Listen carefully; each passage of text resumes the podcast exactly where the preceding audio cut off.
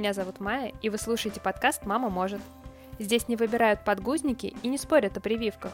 Здесь своими вдохновляющими историями делятся мамы, для которых декрет стал поводом расправить крылья. Мои гости — это мамы, которые поверили в себя и решили начать свое дело. Это первый пилотный выпуск подкаста, поэтому мне очень важна ваша поддержка. Я буду рада, если вы оставите комментарий и поставите оценку в iTunes. Это существенно поможет мне в создании новых серий.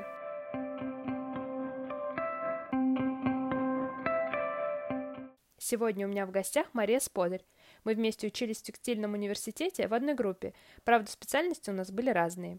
Маш, привет! Я очень рада, что ты согласилась уделить мне время и поделиться своим опытом. Э, расскажи, пожалуйста, немного о себе. А, всем привет! Меня зовут Мария. Я дизайнер и мама троих детей. Занимаюсь а, своим кота-брендом.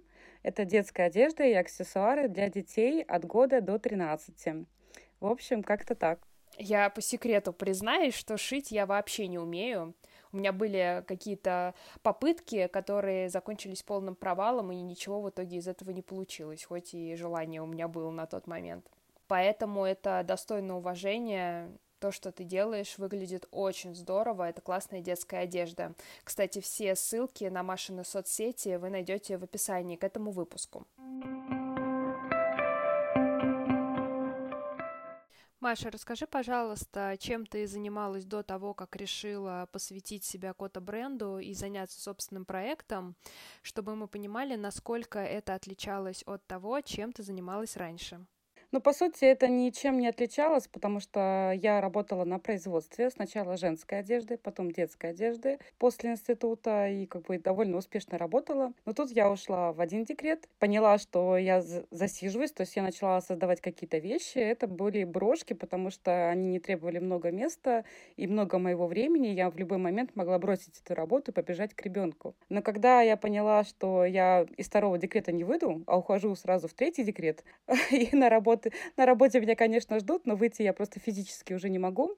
Я поняла, что надо как бы форсировать события и что-то делать, потому что я понимаю, что с тремя детьми ходить на работу с утра до вечера и сдавать коллекции дважды в год, когда ты нужен на работе постоянно, практически круглосуточно, это просто нереально. И я поняла, что нужно что-то делать э, так, чтобы я могла заниматься и детьми, и заниматься своей любимой работой, потому что заниматься дизайном, трикотажем и вообще всем этим я очень люблю и никак не хотела это оставлять.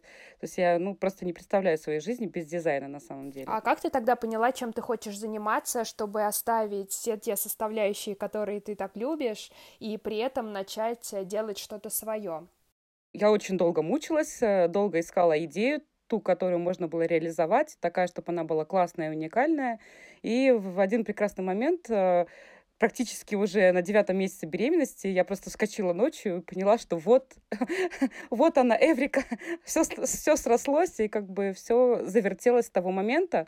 Но первые два года, на самом деле, у меня не было особо много времени заниматься своим проектом, то есть он был, по сути, в зародышном состоянии. Но когда дети вот полноценно пошли уже в садик и в школу, а, весь вот последний год я активно занимаюсь развитием своего проекта, то есть у меня просто на это появилось время. А скажи, а сколько детишкам лет? Потому что я знаю, что старший у тебя уже прям взрослый серьезный человек. А, старшему сыну 12 в этом году будет. Родила я его на третьем курсе в институте еще. А, в начале четвертого, получается, уже курса.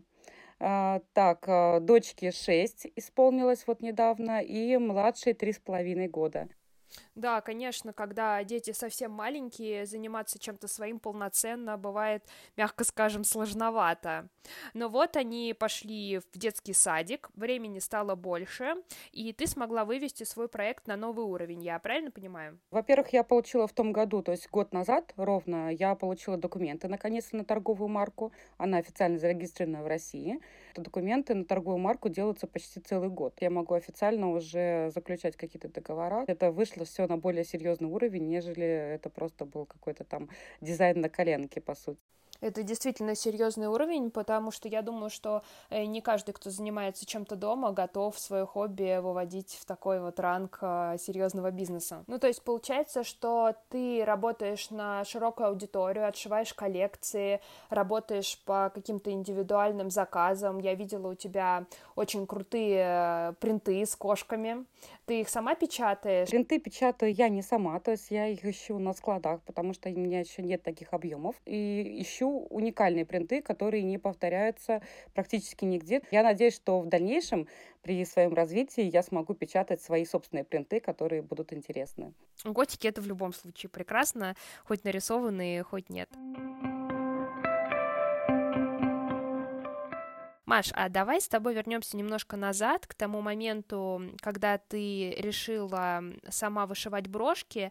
На что ты делала ставку? То есть ты хотела просто попробовать, или, может быть, ты их целенаправленно делала на продажу или в подарок кому-то? Изначально я, на самом деле, начала не с брошек, то есть я увидела, что фетр очень классный материал, то есть эти брошки были все из фетра с вышивкой, разной вышивкой, вышивка мулине, вышивка специальными нитями люрексными и вышивка пайетками и бисером а, я начала сначала с елочных игрушек вообще. То есть я их э, сделала прям целую коробку к сезону, по сути, к ноябрю месяцу, когда у меня появлялись какие-то там часы свободные от детей, я это все делала. И когда я пришла на ярмарку, я продала практически все игрушки елочные, вот эти вышитые ручной работы, которые у меня прям разобрали сразу. Поняла, что кроме елочных игрушек что-то можно еще предлагать, и попробовала сделать брошь. И, ну, брошь получилась классная, потому что я, ну, взяла такое направление не, не сильно вышитое, как вот любят обычно продавать, то есть там все зашито бисером, а взяла более такую веселую тему, более молодежную, детскую. И получились такие классные там брошки, мороженки, пироженки, единороги. И народу настолько это понравилось, что у меня просто стали постоянно заказывать их, и я их стала делать на наличие. Вот. Но идея о своей марке одежды, она была давно, просто у меня не было сил и времени, и места в домашнем быте на реализацию этого проекта, потому что места для вышивки брошки нужно мало, а места для раскроя нужно много. Ты знаешь, я думаю, что в данном контексте очень важен сам факт того, что ты начала вышивать брошки. Поделюсь личным опытом. Я когда начинала печь торты на заказ, небольшой оф-топ, для тех, кто не знает, э, я пекла торты на заказ. Ну так вот, в самом начале мне было супер важно э, узнать обратную связь и получить отзывы от людей, э, для которых я эти торты пекла. И мне, по сути, было неважно, они были ну, положительные или с какой-то критикой, потому что в итоге эта критика мне помогла исправить исправить какие-то ошибки. Но вот поддержка людей мне придала уверенности в том, что я делаю, и какие-то мои сомнения развеяла. В твоем случае, когда ты оказалась на этой ярмарке и распродала все свои елочные игрушки, это тебе помогло понять, что ты на верном пути? Ну, здесь, да, сто процентов. Мне кажется, что обратная связь в любом случае важна. Потому что если нет отклика обратного, ты не понимаешь, ты в правильном идешь направлении и не в правильном. Как великие художники, рисовать в стол, э, чтобы это все лежало в запасниках, это никому не надо. Да, нужна реализация самого себя здесь и сейчас, а не через 10 лет, когда вдруг найдут твои работы и скажут, о, это же гениальная да, вещь. но только загвоздка в том, что чтобы получить эту обратную связь, нужно показать это людям, а тут-то как раз у многих страхи и сомнения, понравится ли это, не скажут ли, что это вообще ерунда какая-то. Я думаю, что в данном случае очень классно потестить свой продукт в Инстаграме. То есть это такая независимая площадка, где ты можешь выставить фотографии, рассказать о том, а, что ты любишь, чем ты занимаешься, и, возможно, это тоже кому-то понравится. Ты сразу завела Инстаграм, для тебя это такой мощный инструмент? Инстаграм я завела сразу по совету своей подруги, э, которая сказала, ну, а ты чего в Инстаграм-то не выкладываешь? То есть э, как раз вот с этих елочных игрушек начался мой Инстаграм, по сути. То есть я его завела сначала как рабочий, теперь эта страница стала уже личной, и потом для кота бренда я завела отдельную страницу. Что я могу посоветовать? Я считаю, что нужно обязательно создавать страницу, и не обязательно это должна быть рабочая страница сразу, это может быть и личная страница в Инстаграм, в которой выкладывать свои работы и не бояться это делать. А сейчас есть отличная функция в Инстаграме, Инстаграм э, ведение страницы как автора, и где вы можете видеть сразу свою статистику. А когда ты начала это все показывать в Инстаграме, и об этом узнали твои знакомые и друзья, как они отреагировали? Они тебя поддержали в твоем решении в офис не уходить и начать что-то свое? На самом деле могу сказать, что знакомые и друзья а, наоборот, редко поддерживают, и чаще всего вас поддержат, скорее всего даже, поддержат незнакомые люди и скажут, что это классно, давай делай дальше, чем свои же родные друзья, которые, наоборот, тебя отговаривают и говорят, что да, это же ерунда, зачем ты вообще этим занимаешься.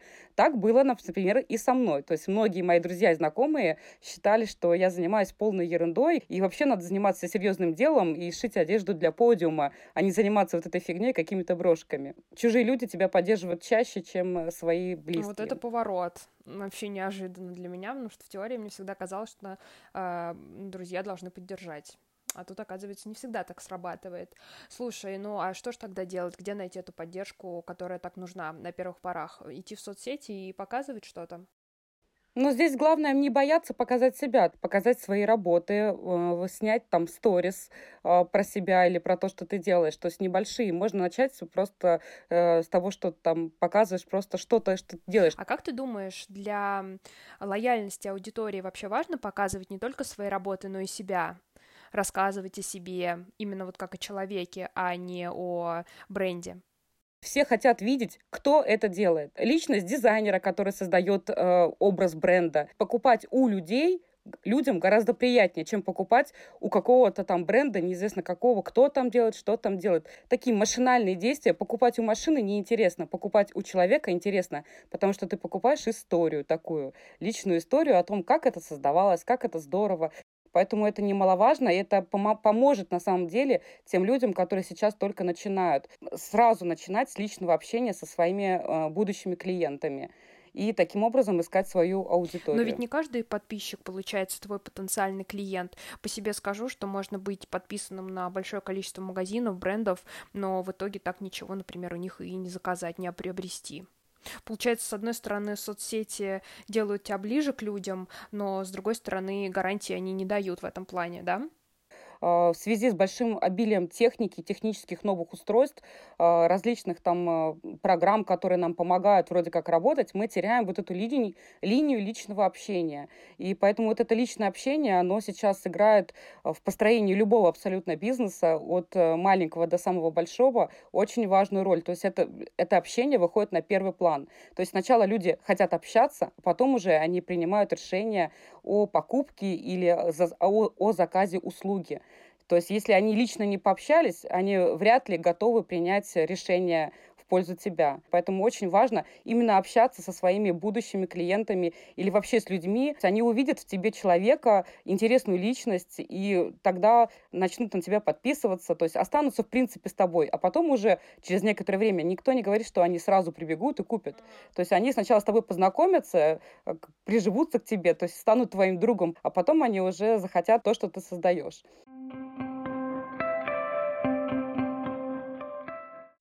Знаешь, еще какую тему я в связи с этим хотела обсудить, э, немножко такую деликатную, она связана с самопрезентацией.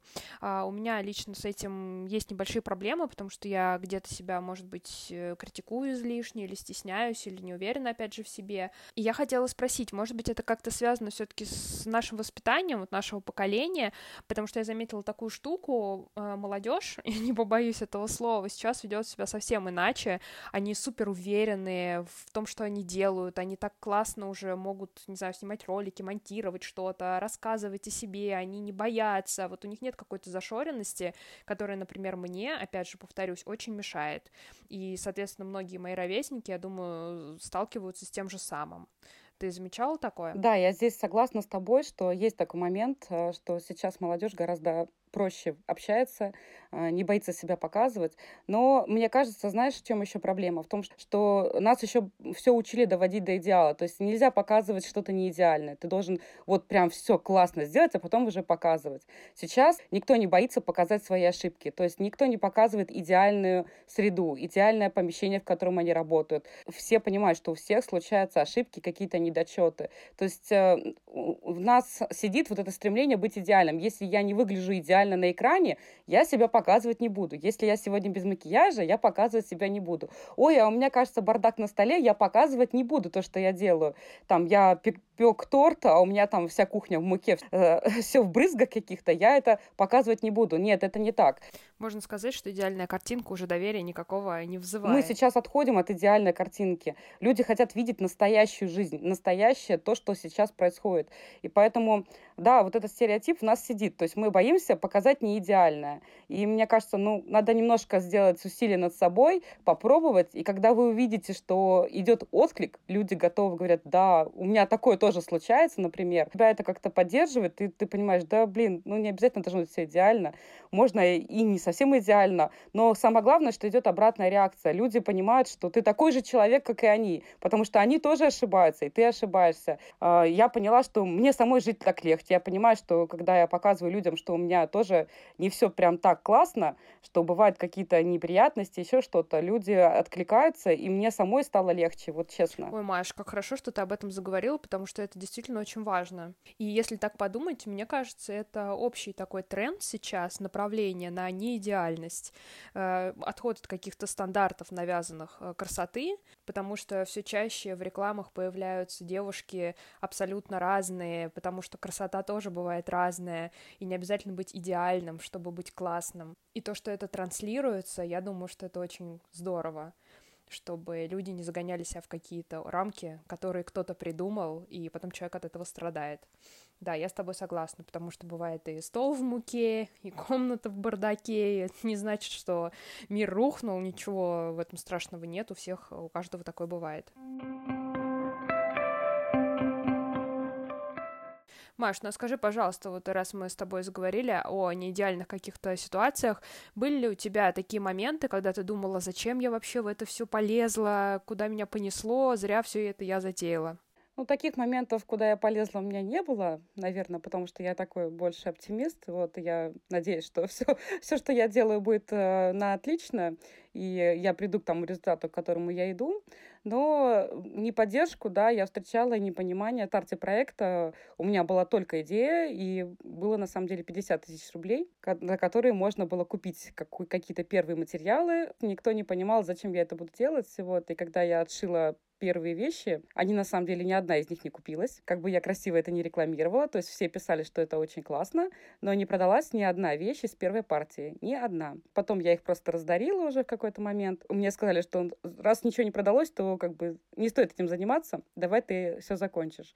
Я говорю, ну, если первый не продалось, это не значит, что вообще ничего не будет продаваться. Попросила своего любимого мужа денег, говорю, дай денег. Я буду заниматься этим дальше, потому что, ну, я хочу этим заниматься и прям горю этой идеей. И вот за эти три года я не перестала гореть этой идеей и не всегда все складывается так, как бы мне хотелось, но я оптимистично достаточно к этому отношусь, стараюсь учиться, посещать какие-то профессиональные конференции, выставки по предпринимательству, я стараюсь учиться получать какие-то навыки, которые я понимаю, что мне их не хватает для развития своего дела. Самое главное, не бояться того, что ты чего-то не знаешь. Все, что ты не знаешь, этому можно научиться. Главное, не оставлять свою мечту. А если получается так, что мечта дает сбой? Вот, предположим, к примеру, у тебя было такое серьезное испытание, когда из первой отшитой коллекции ничего не продалось. А самое главное, что не важно, что ты сейчас занимаешься этим, ты можешь заниматься завтра другим. Но даже если у тебя завтра придет другая классная идея, самое главное верить в эту идею и какие-то в себе моменты прописать, ступеньки для того, чтобы дойти до конца. Ну, все-таки, значит, без энтузиазма далеко не уедешь когда начинаешь что-то свое. Я могу сказать, что если нет запала, вот этой вот реакции горения, твои желания, то как только желание пропадает, и это становится рутиной, лучше этим не заниматься, потому что ты не дойдешь до конечной цели. И э, тот результат, который не получается, там расстраиваешься, это все начнет тебя опускать, и тебе вообще не захочется этим заниматься. Нужно найти такую идею, с которой ты будешь вот прям гореть всегда независимо от того, есть у тебя удачи, неудачи. Эти неудачи, они как бы не ломают тебя, ты продолжаешь хотеть это делать. Нужно найти именно такую идею свою, которой ты будешь хотеть заниматься всегда, несмотря на никакие неприятности и какие-то преграды. А если вернуться к моменту, когда ты отшила первую коллекцию, вложила и деньги, и силы, и ничего не произошло, никто ничего не купил, то есть вот обратной связи, которую так ждешь, которая так нужна, не было это тебя очень сильно подкосило, расстроило? Как с этим вообще справляться? Да, есть такой момент, но понимать надо, ну, то, к чему стремишься. И э, на начальном этапе э, ты своего покупателя ходишь не сразу. Кто-то просто к тебе присматривается, и да, он не всегда готов сразу побежать и что-то купить у тебя заказать. Неважно, что это там одежда, или это торт, или уникальное украшение. Сфера э, любая может быть, в том числе и какие-то курсы обучающие. Не факт, что люди готовы сразу, да, там э, тебя 100 человек увидела, из этих 100 человек 20 э, на тебя подписалось и стали за тобой следить. И только, может быть, один человек, он готов что-то купить из 100 мы получаем только одного человека, который готов э, действительно купить вот прямо здесь и сейчас. Где же тогда эту аудиторию искать, если ее тоже придется раскачивать и работать над этим? Это сарафанное радио, Инстаграм или как ты считаешь? Здесь такая история, не надо никогда сдаваться, потому что найти свою аудиторию — это на самом деле непростая задача. Инстаграм все-таки довольно активная развивающаяся сеть, в которой огромное количество людей с совершенно разными интересами. И здесь можно действительно на первое время время протестировать свою идею. Почему, мне кажется, стоит э, заводить аккаунт автора? Потому что там вы можете увидеть э, статистику. А еще очень интересная вещь. Вы можете поставить свой пост на таргет. Вы увидите, насколько людям интересно. Он будет выдаваться в выдаче разным людям, абсолютно незнакомым вам. Люди, если они переходят к вам, то значит э, идея классная, Потому что таргет, он э, не предусматривает, насколько популярный аккаунт или непопулярный. Он просто идет в общей выдаче абсолютно всем людям, которых вы там прописали, ну, по интересам, например, и по возрастной группе. Ты заговорила о настройке рекламы, и я вот тут хотела уточнить. Это все таки отдельная профессиональная область, чтобы качественно настроить э, рекламу, э, нужно ну, обладать определенными знаниями. У тебя есть помощники в этом деле, то есть ты делегируешь это кому-то, или как у тебя все это происходит? В настоящее время время я практически все делаю сама. У меня есть люди, которые на подхвате периодически в плане шитья, то есть помогают мне отшивать. Все остальное в настоящее время я не делегирую. Весь аккаунт, который я веду, я веду сама. Всю рекламу, которую настраиваю, я настраиваю сама. Это такие моменты, которые я в настоящее время еще не готова делегировать, но я подхожу постепенно к этому вопросу. То есть я понимаю, что через какое-то время мне придется делать эти действия, искать э, людей в команду, и я пребываю в поиске этих людей, но пока делегировать я еще не готова, потому что кто может лучше настроить меня, когда я сама знаю э, историю свою и как э, кому что я хочу продать. Когда мы хотим одеть красиво детей, мы хотим получить удовольствие. Покупаем не одежду, а эмоцию, которую мы хотим увидеть. Нам все-таки есть разница купить майку э, в обычном каком-то магазине, совершенно ни, никакую, или купить какую-то классную вещь, которая наш ребенок будет выглядеть эффектно. И сам радоваться, и мы будем радоваться, глядя на него. О, это мое любимое. Хочешь сделать что-то хорошо, сделай это сам. Но тогда как же ты справляешься и с работой, с таким огромным объемом э, разнообразных задач и с тремя детьми?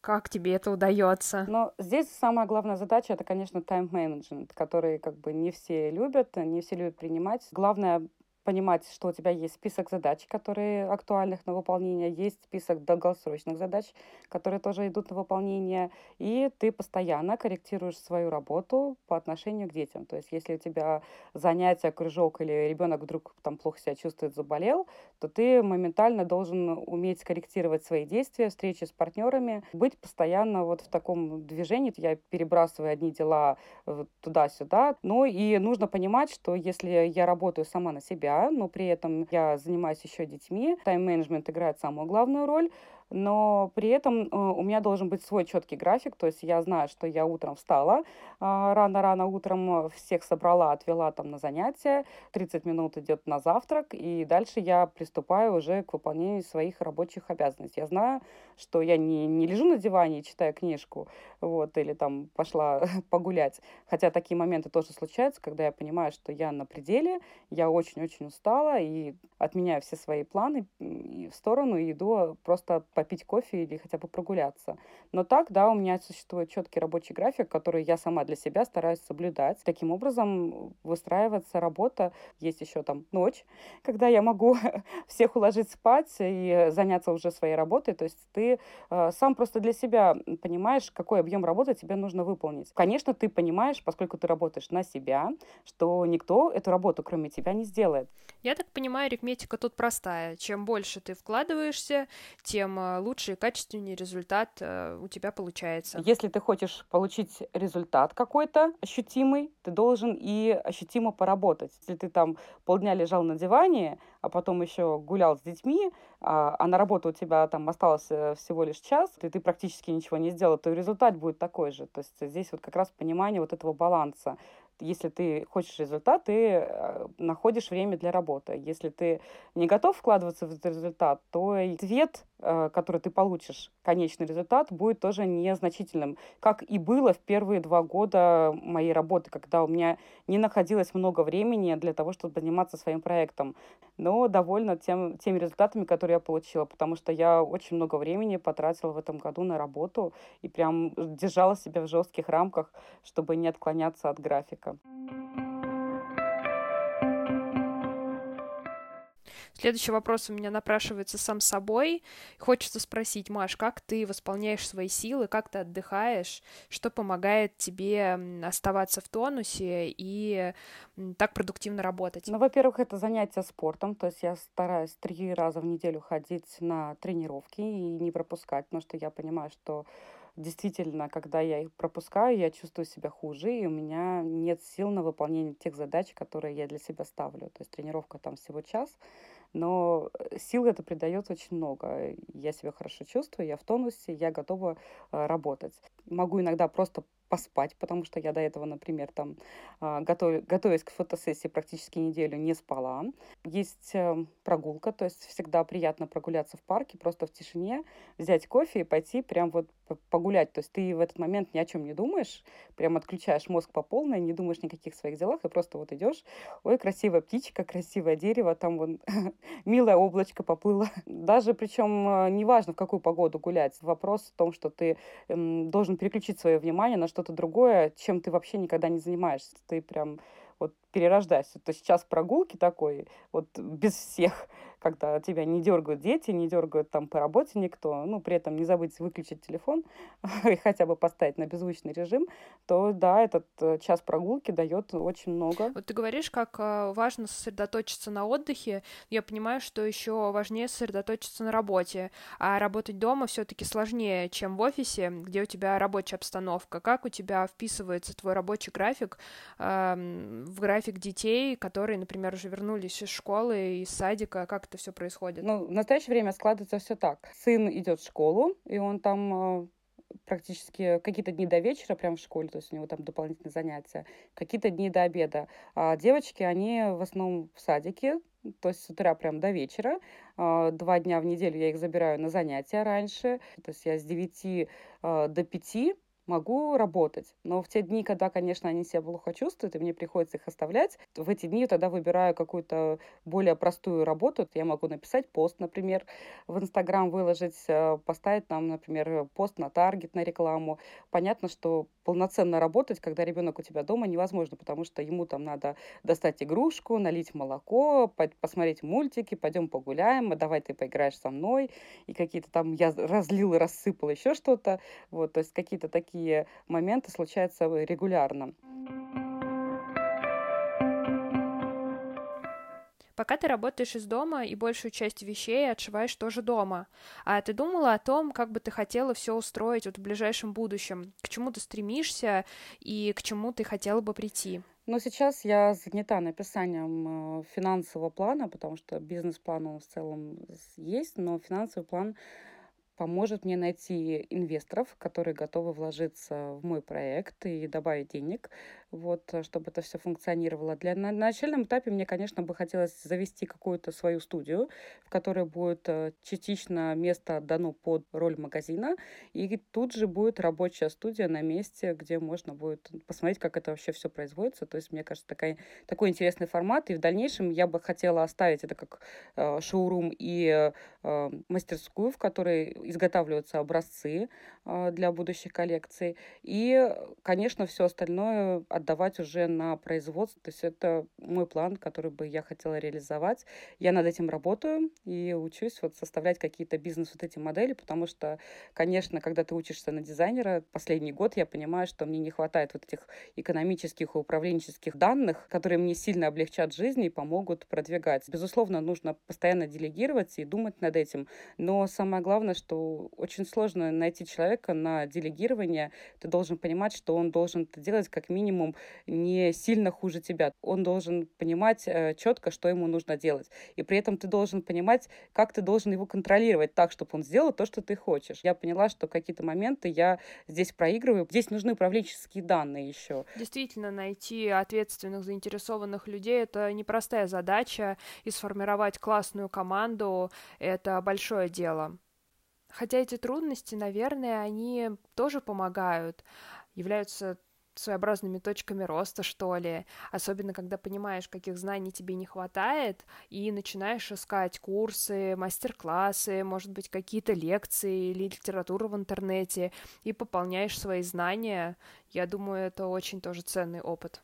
Но это вообще, мне кажется, задача на будущее всех людей. Я периодически посещаю форумы о профессиях будущего. То есть это задача учиться все время чему-то. То есть постоянно учиться. Не так, как э, раньше мы там закончили школу, там закончили институт, и все, ты выучился, ты готовый специалист, ты вот иди работай. Сейчас э, очень сильно меняется общество и задачи, которые нужно выполнять в обществе. И все наши дети, и мы в том числе, э, в дальнейшем будем учиться всю свою жизнь. Не будет точки, когда ты научился, и все, тебе учиться больше чему, ничему не надо, ты должен выполнять те действия, которые ты просто знаешь, ну и работать по той специальности, которую ты знаешь. То есть сейчас настолько сильно видоизменяется э, весь процесс работы во всем мире. Э, те, кто не будет учиться все время, они будут просто на обочине жизни. То есть если ты хочешь э, чего-то достигать, быть постоянно на виду, чтобы ну, как-то общаться, иметь работу все время, то есть ты просто все время должен чему-то учиться. И поэтому, когда вот мы сейчас учим своих детей, то вот эта многозадачность и быть готовым, готовым учиться, потому что некоторые же не готовы учиться. То есть они говорят, я это знаю, остальное мне все не важно и не нужно. Сейчас нужно обладать все-таки более гибким умом и понимать, что если ты чего-то не знаешь, ты просто можешь пойти и научиться этому. Да, ты знаешь, я тоже читала статью на эту тему, и там говорилось, что одно из главных умений — это именно умение адаптироваться и учиться чему-то новому, то есть восприимчивость к новой информации, потому что старая схема, когда ты отучился в школе, отучился в институте и до пенсии работаешь на одном месте работы по одной специальности, уже так не работает. Тем более, что если подумать, какие профессии будут через 10 лет, наверное, будет сотни новых профессий, о которых мы сейчас даже не можем себе представить. То есть я на прошлой неделе, например, всю неделю училась э, в школе там стартапа «Бизнес Москвы», вот, и дети говорят, ты куда пошла? Я говорю, я сегодня учусь, то есть я всю эту неделю учусь, мама учится. А ты где учишься? В школе? Я говорю, нет, я не в школе учусь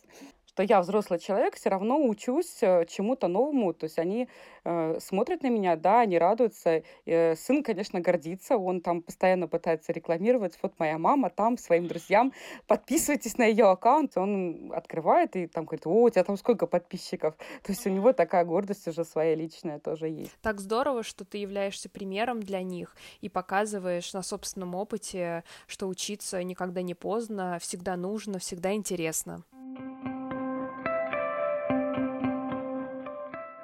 А вот скажи, пожалуйста, что в твоей сфере самое главное э, для тебя?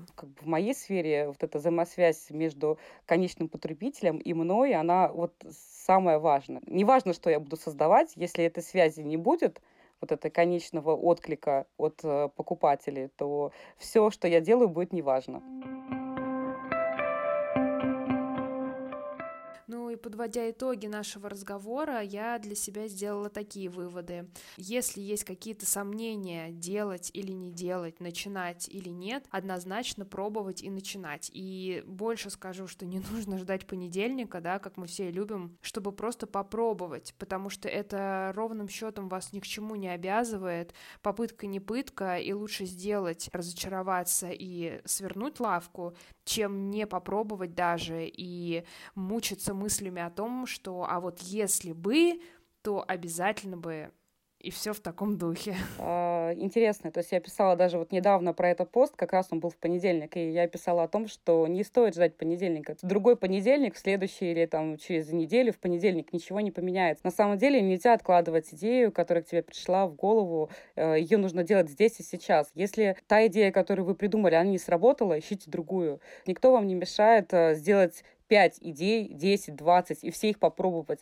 Какая-то из этих 20 идей точно сработает и станет успешной, и вы найдете себя в этом деле. То есть если у вас сейчас, прямо сейчас нет той идеи, которой вы думаете, что она классная, но есть несколько разных, попробуйте все их вы даже в процессе реализации этих, например, пяти идей, вы поймете, что три идеи, они вообще вам не интересны, в принципе, вот на пути реализации, а две, они какие-то интересные и классные, и вам хочется ими заниматься. И из этих двух в конечном итоге останется только одна, которая и станет э, той вот зажигающей историей, которая может привести вас к конечному и потрясающему успеху.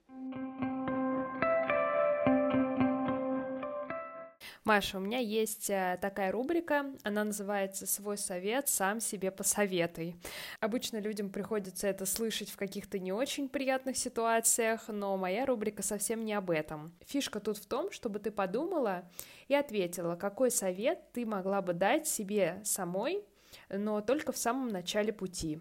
Что бы ты себе сказала? Очень сложная тема, на самом деле. Даже не знаю, какой бы я совет э, себе дала. Наверное, делать все просто быстрее. Если бы я все то же самое, что вот сделала за последний год, сделала два года назад, не потратила эти время, время вот, э, то результат, который бы сейчас был, он был бы гораздо лучше и радовал бы меня больше. Но как бы так сложились обстоятельства, что э, ну, в тот момент невозможно было выполнять. И поэтому здесь я себя не виню в этом. Вот, э, и думаю, что все складывается вполне удачно что просто над этим надо работать. Сколько сил ты вкладываешь, такой результат ты получаешь. Вкладываешь немного сил, то и результат более медленный и не такой, какой бы тебе хотелось. Если ты прям активно работаешь практически 24 на 7, то и результат получается действительно впечатляющий. Не только для самого тебя, но и для тех людей, которые вокруг тебя. То есть сейчас я получаю отклик и от своих коллег, дизайнеров, с которыми я работала, и э, от других людей, которые говорят, что вау, сейчас это вот прям очень круто действительно действительно. И напоследок мне хотелось бы предложить тебе начать вместе со мной такую добрую традицию, которую я условно называю словарь мамы. Что это значит? Я хочу спрашивать у всех мам, которые делятся своими вдохновляющими историями, один вопрос. Какое слово ассоциируется у них с материнством? И ты будешь первая, у кого я это спрошу. Ну, материнство для меня, мне кажется, первоочередное это любовь, потому что без любви, когда ты отдаешь вот самого себя и получаешь вот эту обратную связь от ребенка, все это проходит через любовь, а, потому что если бы не было любви, на самом деле вынести всю вот эту иногда непростую историю с детьми, когда они там капризничают, болеют, не хотят что-то делать, э, было бы крайне трудно. Чужой человек, который не любит этого ребенка, он вряд ли готов на такие подвиги, чтобы все это вытерпеть. Поэтому для меня мама и материнство — это любовь. Я тобой полностью соглашусь. Мне кажется, это прекрасное начало. Так и запишем. Первое слово — это любовь. Маш, хочу сказать тебе огромное спасибо за то, что ты согласилась поучаствовать в этом интервью, поделилась своим опытом, ответила на все вопросы. Мне было безумно интересно с тобой разговаривать. Я надеюсь, что наш разговор поможет кому-то решиться и сделать первый шаг. Поэтому спасибо тебе большое, удачи тебе во всех начинаниях, пусть какой-то бренд растет и развивается. Да, спасибо, что пригласила. Да, я думаю, что это тоже вдохновит других людей на не бояться что-то пробовать и все-таки э, начинать не с понедельника, а прямо сейчас. Спасибо всем, кто дослушал этот выпуск до конца. Если вам было интересно, оставляйте отзывы и ставьте звездочки в iTunes. Подписывайтесь, чтобы не пропустить следующие выпуски. С вами была Майя, и помните, для мам нет ничего невозможного. Наша мама очень хорошая. Она шьет одежду для детей. Она шьет по ночам. Она не жалеет а, не жалеть свое время для нас. Я люблю с мамой делать кексики. Какие кексики? Шоколадные. А печенье? Тоже люблю делать. Скажи, я люблю делать печенье. И кексики. Я люблю с мамой гулять, шить. Ну все, наверное. И я люблю делать поделки для детского сада с мамой. Играть. Играть любишь с мамой? Мгм. Скажи еще раз. Я люблю с мамой играть. Она работает дизайнером. Она, она шьет в том числе одежду и для нас. Наша мама очень хорошая, просто супер.